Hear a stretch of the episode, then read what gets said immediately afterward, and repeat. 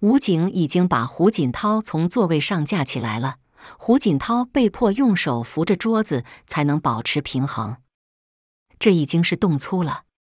包子在指挥，栗战书和王沪宁在掩护，李克强在装死，汪洋冷漠，赵乐际在看热闹。包子在众目睽睽、电视直播之下替听床师证明，这就是政变。结合之前，包子红了眼，其他六常委都有浓重的眼袋和黑眼圈。